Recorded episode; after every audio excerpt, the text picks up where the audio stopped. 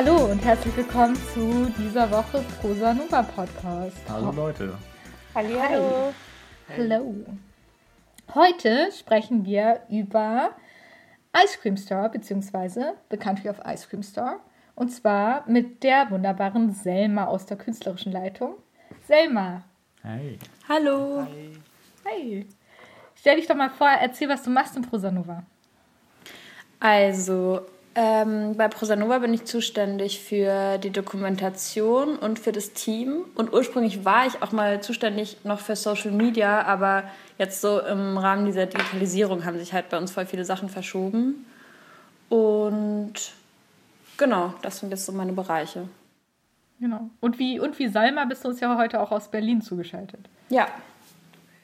Nice. Ähm, ja, heute sprechen wir, wir, es ist ganz spannend, weil wir heute sprechen wir ja über ein Buch, äh, für das wir nicht die Autorin eingeladen haben, sondern die Übersetzerin. Ja, voll. Also ich finde auch irgendwie halt gerade die Übersetzung voll das interessante Thema bei dem Buch. Also da kommen wir ja nachher sicher auch drauf. Ähm, mhm. Also das Buch ist ja von Sandra Newman das, äh, geschrieben worden. Und ich weiß gerade gar nicht, wann ist denn das auf Englisch überhaupt rausgekommen? Ich glaube auch 2000, äh, ist nicht so lange her auf jeden Fall, 2017, 2018. Was um den Dreh? 2019. Oh, sogar später. Ah, okay, ja. Und die Übersetzung halt ja auch jetzt gerade. Und find, also ich finde es halt voll spannend, dass Milena Adam, die das übersetzt hat, meinte, dass sie das eigentlich dem Verlag angeschleppt hat, dass sie gesagt hat, hallo, ich will dieses Buch übersetzen, weil das ist so cool und es läuft ja voll selten so rum. Ja. Hm. Meistens sind das ja Auftragsarbeiten und es ist gar nicht so leicht, in so eine Übersetzerinnenstelle zu kommen oder Position im Literaturbetrieb. Ne? Aber darüber sprechen wir auf jeden Fall nochmal gleich. Ähm, Salma, möchtest du den Klappentext vorlesen? Sehr gerne. So, Ice Cream Star. Auf der Suche nach einem Gegenmittel für eine Grippeepidemie, die sie durch die Reste einer vergangenen Zivilisation führt, lebt eine unerschrockene Heldin Fanatismus, Gier und sinnlose Gewalt, genauso wie Loyalität, Güte und Hoffnung. Eine sprachmächtige Irrfahrt durch die höchsten Höhen und finstersten Abgründe des Menschenseins. In einer nicht allzu fernen Zukunft sorgt eine Pandemie dafür, dass in Amerika die Weißen vollständig aussterben, während die Schwarzen höchstens 18 Jahre alt werden. Die Welt von Ice Cream Star ist eine Welt der Kinder, die mit Findigkeit und Witz die Ruinen der heutigen Welt umdeuten und für ihre Zwecke nutzen. Mit 15 Jahren gehört Ice Cream schon zur älteren Generation, als sie zur Anführerin berufen wird, um über das Schicksal ihrer Leute zu entscheiden. Fest entschlossen, ein Heilmittel zu finden, führt ihr Weg sie von den Wäldern Massachusetts bis nach New York, wo katholische Extremisten ein korruptes Regime errichtet haben, an dessen Spitze sie sich bald befindet. Doch der Preis für diesen unverhofften Aufstieg ist hoch. Ihr treuer Begleiter Pascha, ein Weißer, der behauptet, 30 Jahre alt zu sein, soll im Kreuz sterben. Wie alle anderen weißen Männer auf den Darstellungen der Passion Christi, es folgt eine Odyssee, an der nicht nur ihre Freundschaft, sondern auch Ice Creams sonst unerschütterlicher Optimismus zu zerbrechen drohen. Ja, also ich habe ganz viel dazu zu sagen, aber ich möchte gar nicht als erstes sprechen. Vielleicht kannst du äh, selber ähm, erzählen, was, was dir ähm, an dem Buch besonders gefällt, beziehungsweise auch an der Übersetzung, beziehungsweise was du da besonders spannend findest.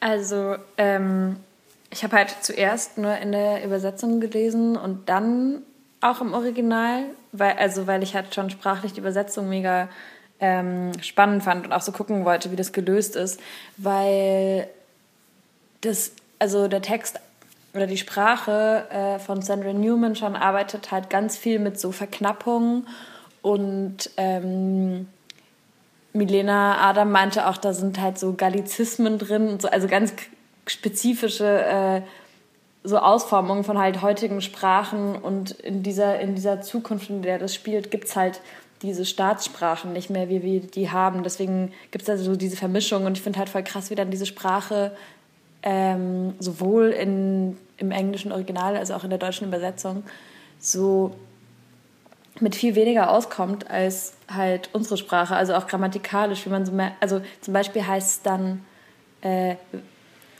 Dezember heißt einfach nur noch Zember und alle wissen, was gemeint ist. Und es ist halt voll oft so, oder oder äh, es gibt, glaube ich, irgendwie den Begriff Eulende Trauer. Ähm, und da, das kann man sich halt auch voll vorstellen, ohne dass es diese Begriffe so gibt. Und ich glaube, ähm, ja, da sind natürlich nicht alles so wörtliche Übersetzungen, sondern es ist halt so eine Übertragung, die nochmal so andere irgendwie Anforderungen, glaube ich, auch stellte. Äh, ja, also ich fand so diese Sprachfläche halt voll interessant, über die man überhaupt so in diese Geschichte reingeht. Also ich habe das Buch jetzt nicht deswegen ähm, mir für den Podcast gewünscht, weil ich jetzt diesen Plot so äh, bestechend fand oder so. Ja.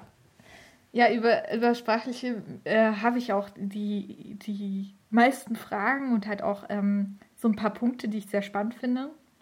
Äh, vielleicht sollte man erstmal zu Milena Adam sagen, dass sie auch ähm, eine ziemlich junge Übersetzerin ist. Also sie ist äh, äh, eine, normalerweise sind ÜbersetzerInnen im deutschsprachigen Literaturbetrieb schon sehr lange dabei und eben Teil des Betriebs und haben so eine ganze Ausbildung durchlaufen, vielleicht auch Übersetzung studiert. Ich weiß gar nicht, ob das bei Milena jetzt der Fall ist. Aber das ist etwas, was die ganze Zeit eben worauf hingewiesen wird. Also ob das jetzt gut oder schlecht ist, sei mal dahingestellt. Aber in allen Rezensionen heißt es immer, Milena Adam als Übersetzerin rückt halt auch als in den Vordergrund ähm, und eben auch ihre, ihre Jugend wird herausgestellt. Das kann man äh, so und so finden. Und ähm, es, gibt, es gibt ein paar Sachen, die ich ähm, sagen wollte in Bezug auf das englischsprachige Original. Also das, was du gerade gemeint hast, Selma, das äh, würde man ja so, so linguistische Verknappung ähm, ist so dieses Prinzip der Ökonomie der Sprache, dass man sagt halt irgendwie, äh, nur das, was halt irgendwie wichtig ist, wird ähm, übertragen im alltäglichen Sprachgebrauch. Ähm, das hat man ja vor allem eben in Sprachen oder also wenn man Sprachen lernt, ähm, oder beziehungsweise das ist vor allem der Fall, wenn es eben zu viel Sprachkontakt kommt zwischen einzelnen Sprachen, weil dann eben nur das Wesentliche übertragen wird, wie halt so in Pidgin-Sprachen und so weiter oder in Patois-Sprachen und dann mh, mm, wird das so eine Handelssprache sozusagen. Und ähm, im Englischsprachigen ist es halt dann so, was halt konsequent wegfällt, ist so das äh, Third Person Singular S zum Beispiel ähm, was ja auch etwas ist, was wir in ganz vielen Varietäten vom Englischen beobachten. Was aber auch so ist, ist, dass diese Sprache, die da im Englischen verwendet wird, ist auch äh, markiert. Also die ist deutlich markiert als ähm, Black American English und vielleicht auch als Pidgin. Ähm, also äh, Patois im Sinne von einem französischen Pidgin. So vielleicht aus Kanada und, oder vielleicht aus ähm, New Orleans. So. Ähm, und da frage, also da habe ich mich halt gefragt, also ich habe erst gedacht, okay, das Buch ist auf jeden Fall von einer schwarzen Person geschrieben. Mhm, das dachte ich zuerst auch. Ja, und habe halt äh, dann erst so ein bisschen und habe halt dann erst gemerkt, okay, dass es eben von einer weißen Person geschrieben ist. Aber es ist, geht halt um so eine schwarze Perspektive und es geht darum, dass ähm, die die Personen of Color die einzigen sind, die noch überleben. Also ich finde es im deutschen Klappentext ein bisschen weird, dass es heißt, die Schwarzen und die Weißen sind weg, weil es gibt ja auch noch andere mhm. Menschen tatsächlich. Ähm, ja, und das sind halt so Sachen, die mir aufgefallen sind. Und deswegen ist es vielleicht sogar für, für mich spannender, wirklich zu sehen, wie die Sprache halt im Deutschen funktioniert. Und da wollte ich dich einfach fragen, ähm, was da deine Gedanken dazu sind oder halt was eure Gedanken mhm. vielleicht auch dazu sind. Also ich glaube, ähm, so einen ganz spannenden Unterschied finde ich auf jeden Fall auch, dass es halt im Deutsch, im Deutschen, in der deutschen Übersetzung ähm, keine so Referenzsprache gibt, also wie jetzt dieses Black American English, sondern also auf das sich die Übersetzerin irgendwie stützen konnte, sondern die musste das selber aus dem heraus so neu schöpfen. Und ich meine, ich glaube schon, dass auch diese Wahl von eben diesem Englisch halt damit zu tun hatte, dass das so, dass das so eine Sprache ist, in der halt ganz viel so Sprachinnovation passiert und die sich halt mega schnell entwickelt. Mhm. Kann ich mir vorstellen. Ähm, ja, und ich fand es irgendwie interessant, dass wir ja vorhin auch von so Verknappung gesprochen haben. Und ich glaube, es ist zwar voll die Verknappung auf der einen Seite, aber auf der anderen Seite sind Sachen ja auch so geradezu blumig irgendwie beschrieben. Und ich glaube, dass halt dieses Gleichgewicht funktioniert einfach nur so, ähm, ja, dass halt an manchen Stellen ganz viel gespart wird und an anderen so mega viel dazukommt. Ja, also dass es halt so Wortneuschöpfungen gibt, auf jeden Fall. Und das ist spannend auch in dem Buch, dass das nicht erklärt wird. Also die sind halt da und man muss die sich halt irgendwie so erschließen, was das bedeutet. Ja, das hätte ich gefragt. Also es, ähm, das hindert einen auch nicht im, im, Lesefluss sozusagen? Also man kann sich das immer direkt erschließen oder gibt es auch so ein, also es gibt kein Glossar oder sowas? Nee, nee, also das ja. Buch hat ja auch richtig viele Seiten. Ich weiß gerade gar nicht mehr genau. 600 irgendwas. Ja, also und man hat auf jeden Fall so genug Zeit, da reinzukommen. Und ich finde auch spannend, wie sich dann so diese Figuren einfach über ihre Sprache so charakterisieren. Also an der Art, wie die sprechen, merkt man immer auch am meisten, wie es denen geht. Und die treten einfach immer über diese Sprachoberfläche so in Erscheinung. Ja, da, darüber zeichnet sich ja dann auch das Bild, weil wir sind ja auch in dieser Perspektive sozusagen drin von Anfang an von Ice, Ice Cream Star. Mhm. Ja. Ähm, Geiler Name übrigens. ja, also und irgendwie dieser komische katholische Kult und so, also das ist alles ganz, das ist alles ganz weird auf jeden Fall. Und ich habe, äh, ich habe aber tatsächlich auch deswegen gefragt, ähm, weil jetzt auch im Hinblick auf die Situation, in der wir, also wir haben ja ein paar Sachen im Buch äh, Pandemie. Mhm. Irgendwie.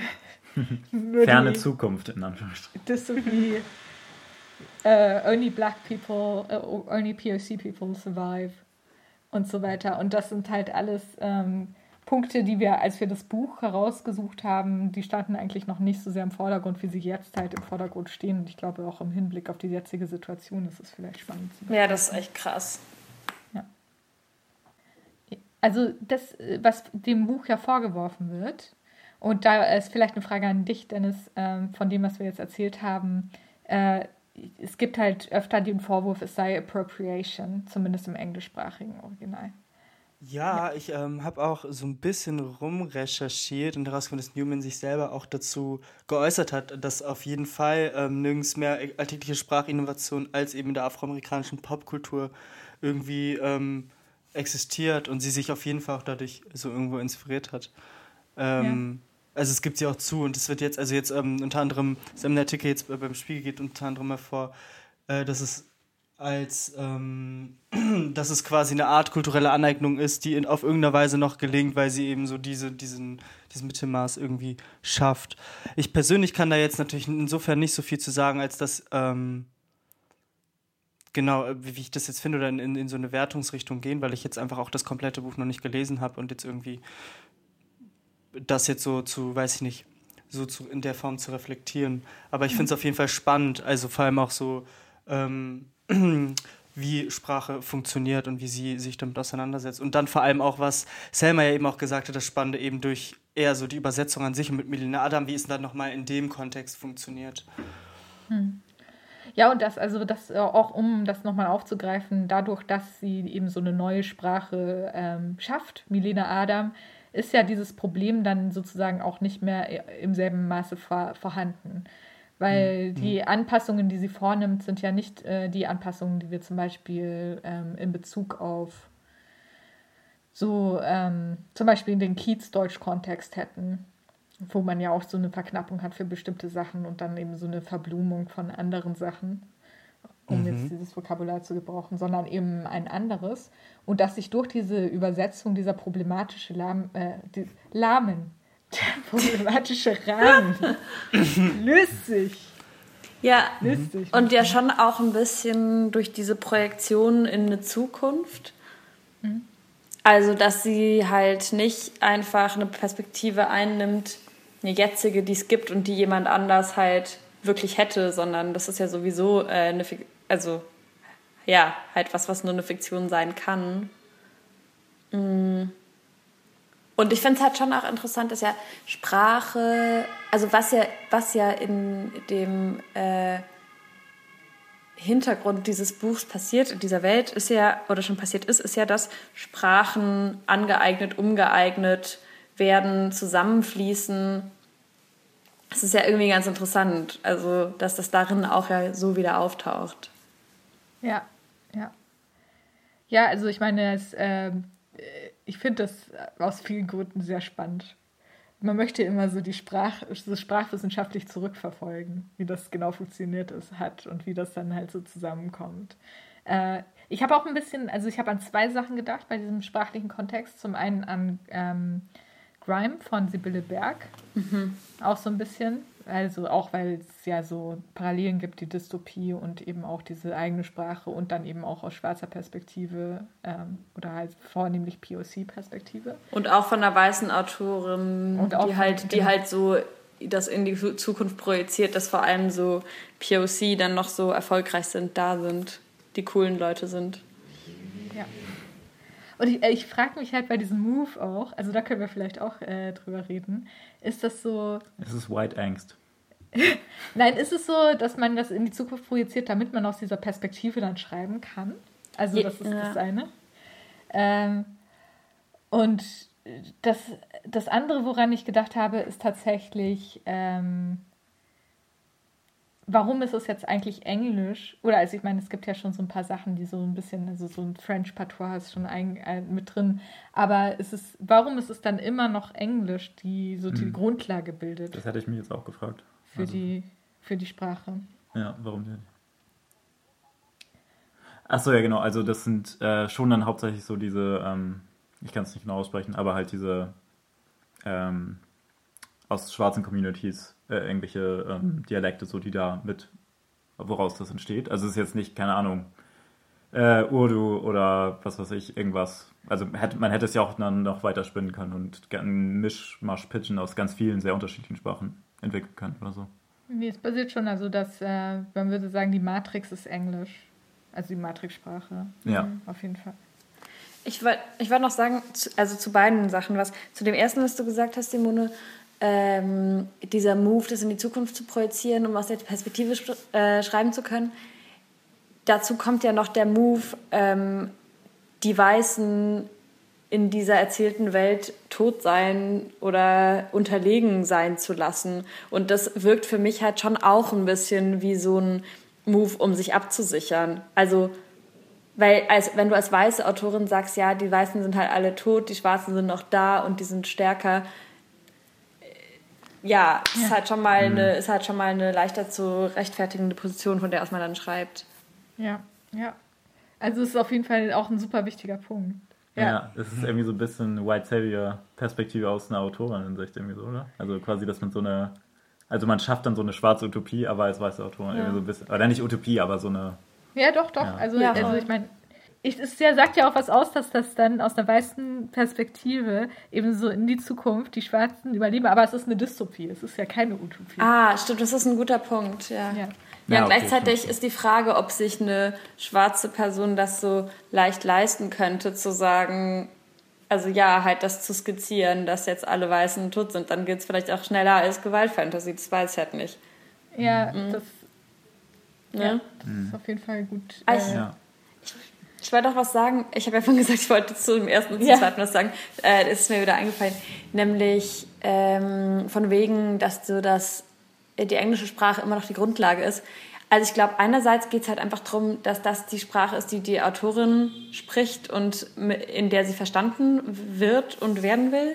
Und zum anderen finde ich das Buch auch extrem amerikanisch. Also dieses ganze Ding mit, es geht ja schon um die Trümmer Amerikas und also der USA, glaube ich, dezidiert. Und dann dieses Ganze mit diesen seltsamen Katholiken und so. Also das erinnert mich schon krass einfach an die USA. Ja, und halt auch dieser, dieser äh, Jesus-Kult und man muss die weißen Männer irgendwie kreuzigen und so. Und ja, völlig. Es ist halt irgendwie alles. Ja, und außerdem heißt sie ja auch Ice Cream Star. Das hat ja auch irgendwie so eine Konnotation. Die Welche würdest du da aufmachen? Star. Stars and Stripes. Ah, so, okay. So, ich, ich muss ja. gestehen, bevor du das aufgemacht hast, mir das nicht auch, also so hatte ich überhaupt nicht diese Assoziation, aber jetzt, wo du das sagst, ergibt Ice Cream Star auch total Sinn in dem Kontext. Ja. Für mich. Mhm. Ja. Von der Konnotation. Ja.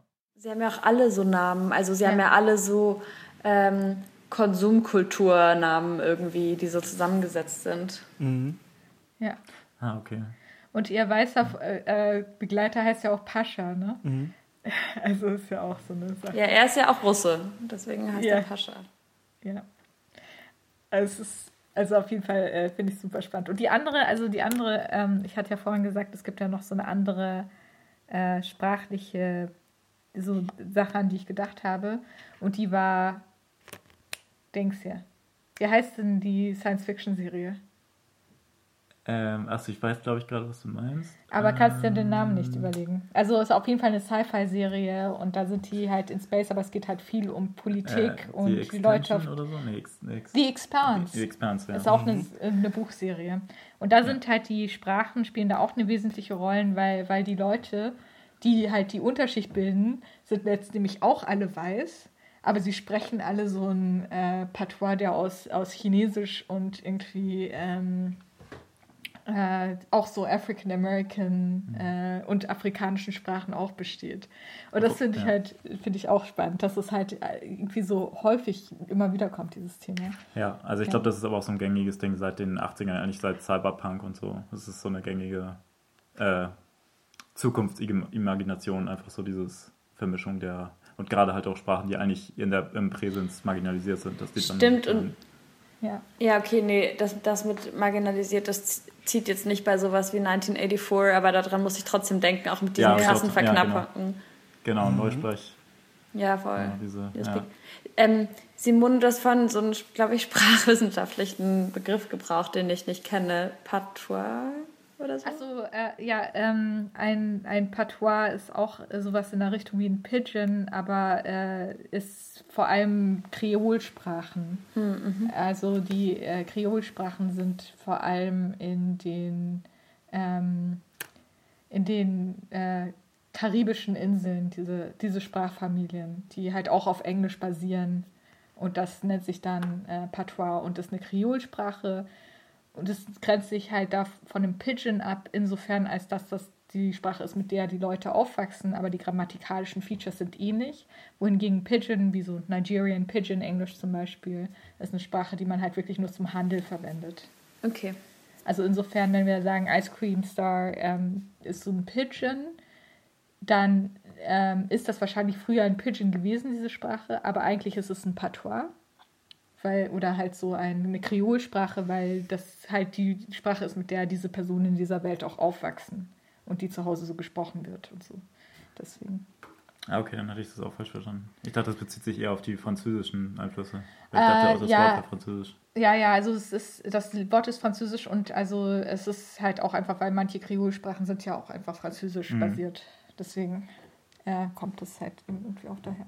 Aber das ist super spannend. Also ich würde halt so super gern für Ice Cream Star und alle von diesen Büchern irgendwie so eine, halt wie so Schritt, Schritt, Schritt, schrittweise zurück so eine Sprachgeschichte aufstellen. Ich glaube auch, Ja.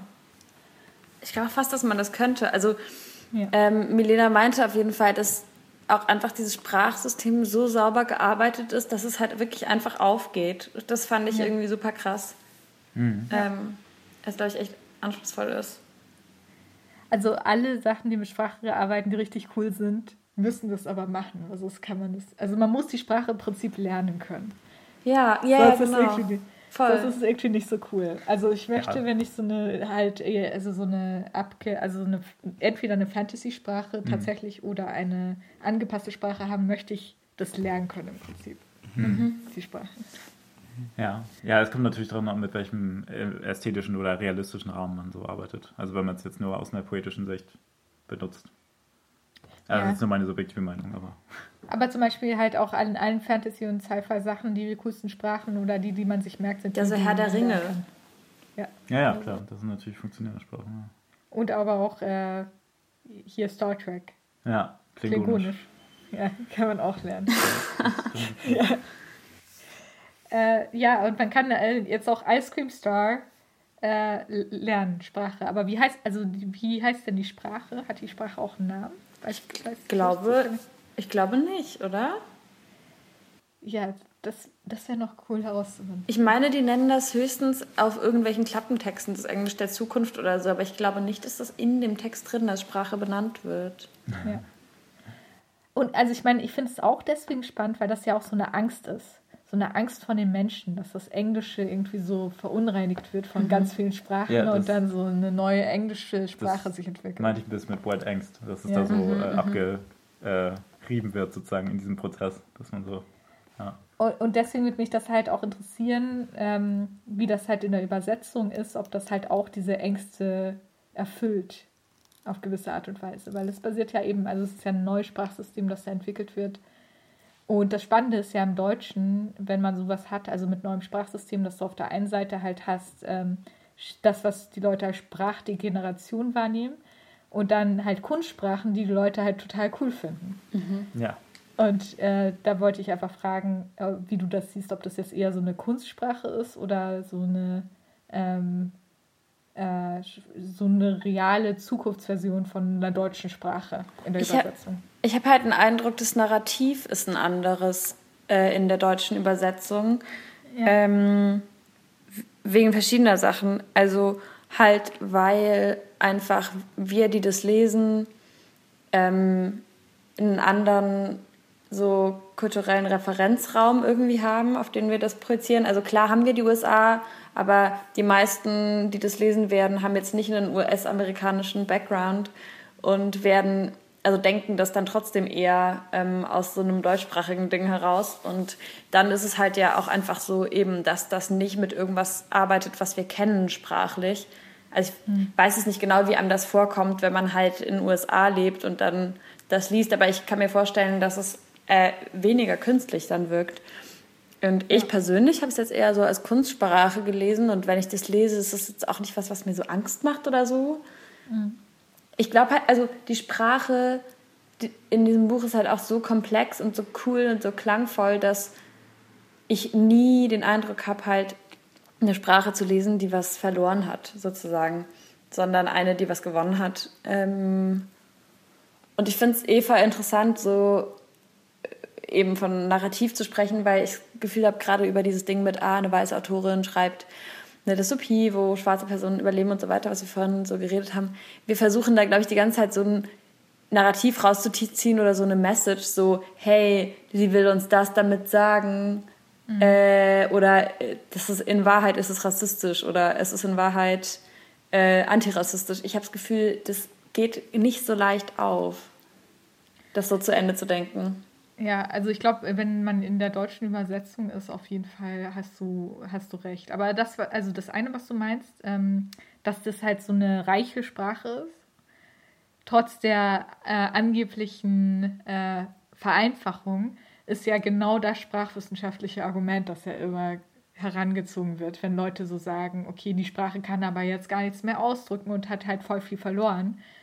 Äh, dann kommt ja immer also das Gegenargument, äh, es sei denn, du bist irgendwie ein rechter Sprachwissenschaftler, kannst du wahrscheinlich auch anders argumentieren. Aber im Re Regelfall wäre das Gegenargument, nein, diese Sprachen sind genauso reichhaltig, die bedienen sich halt nur anderer Mittel, um das halt zu beschreiben.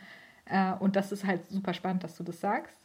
Und ich glaube, ähm, dass im Deutschen, in der deutschen Übersetzung, dadurch, dass dieses Problem halt auch vermieden wird, oder halt eben, also das, was äh, ich vielleicht auch zu Unrecht so versuche, dem Buch, äh, oder was ich halt nicht mir help, I can't help, but das mhm. so, so ein bisschen reinzulesen, mhm. ähm, ist, passiert auch deswegen, weil es dann natürlich eine Distanz dazu gibt, wenn diese Sprache nicht auf so einem realen Vorbild beruht und dann sozusagen diese Blackness der Figur in den Hintergrund wieder tritt. Also das ist halt auch noch eine Sache. Also die dadurch durch die Sprache im Englischen ist die Blackness der Figur sehr im Vordergrund. Sehr markiert. Sehr markiert für mich. Das heißt, so ein bisschen unpolitischer sozusagen dann die Übersetzung im Prinzip. Also es macht dann ein weniger eine. Ich glaube, es gibt nur unterschiedliche Schwerpunkte. Also ich meine, das eine, also beides hat ja diese sehr kunstvolle Sprache, aber durch die deutsche Übersetzung gerät diese kunstvolle Sprache viel mehr in den Vordergrund. Mhm. Ich rede schon wieder viel zu viel. Ihr könnt auch nee, jederzeit. Ich, was ich gerade noch denke, ähm, was ja auch so ein vielleicht so ganz wichtiger Aspekt ist, dass die Weißen, die vorkommen und die ja auch wenige sind und die man nicht so oft sprechen hört jetzt in dem Buch, ähm, wie Pascha, die werden ja nicht verstanden. Also Pascha kann ja eigentlich sich nicht ausdrücken, kann sich nicht verständlich machen und er, also dann behauptet, glaube ich, ich glaube Ice Cream ist das, die dann irgendwann immer behauptet, ja, er hat das gesagt, er hat gesagt, er ist so und so alt. Ich bin mir nicht mehr sicher, ob es Ice Cream ist. Vielleicht war es auch jemand anders aus der Gruppe. Aber auf jeden Fall glauben die anderen das auch gar nicht, weil sie nicht glauben, dass man den verstehen kann. Ja, ist auf jeden Fall, also ich, es gibt noch super viele spannende Aspekte, die man da so einzeln rausarbeiten könnte. Mhm. Wir könnten auch noch super lange über diese Szene mit, den, mit dem katholischen Kult sprechen und was das Ja. eigentlich bedeutet. Aber das, ähm, ich glaube, das, das können wir auch irgendwie an anderer Stelle nochmal machen. Ich möchte nicht so sehr in so eine äh, abgehobene Theorie reingehen. Ja, ich habe das Gefühl, man neigt bei diesem Text mega schnell dazu, das so aufschlüsseln zu wollen oder so zu fragen, was wollte uns die Autorin damit eigentlich sagen? Und ich glaube, dass der Text nicht auf diese Weise entstanden ist. Ja. Also ich glaube, dass man es interpretieren möchte, hängt damit da zusammen, dass die Sprache formell kodiert ist. Also sie wirkt wie ein Code und der erste Impuls ist halt einfach bei, wenn, ich, wenn man einen Code sieht oder liest als Mensch, den zu versuchen zu entschlüsseln Ja, klar. und um zu, umzuwandeln. Aber ja, das ist eben die Frage. Ähm, ich, ich glaube halt auch total, dass es nicht die Intention war, so solche Aussagen zu treffen, aber dadurch, dass es eben diesen Zusammenhang gibt im amerikanischen Kontext, macht es natürlich den Zusammenhang trotzdem aus. Ja, genau. Und jetzt macht es den Zusammenhang noch stärker auf, weil Leute, es ist eine Pandemie Ja, und Ja. diese Ja. politische Situation es ist ist einfach alles Faktor. dabei. Ja. Genau. Ja, also äh, ich habe heute irgendwie so viel geredet. Aber Selma hat wenigstens auch viel geredet. Nicht ganz so schlimm. Okay.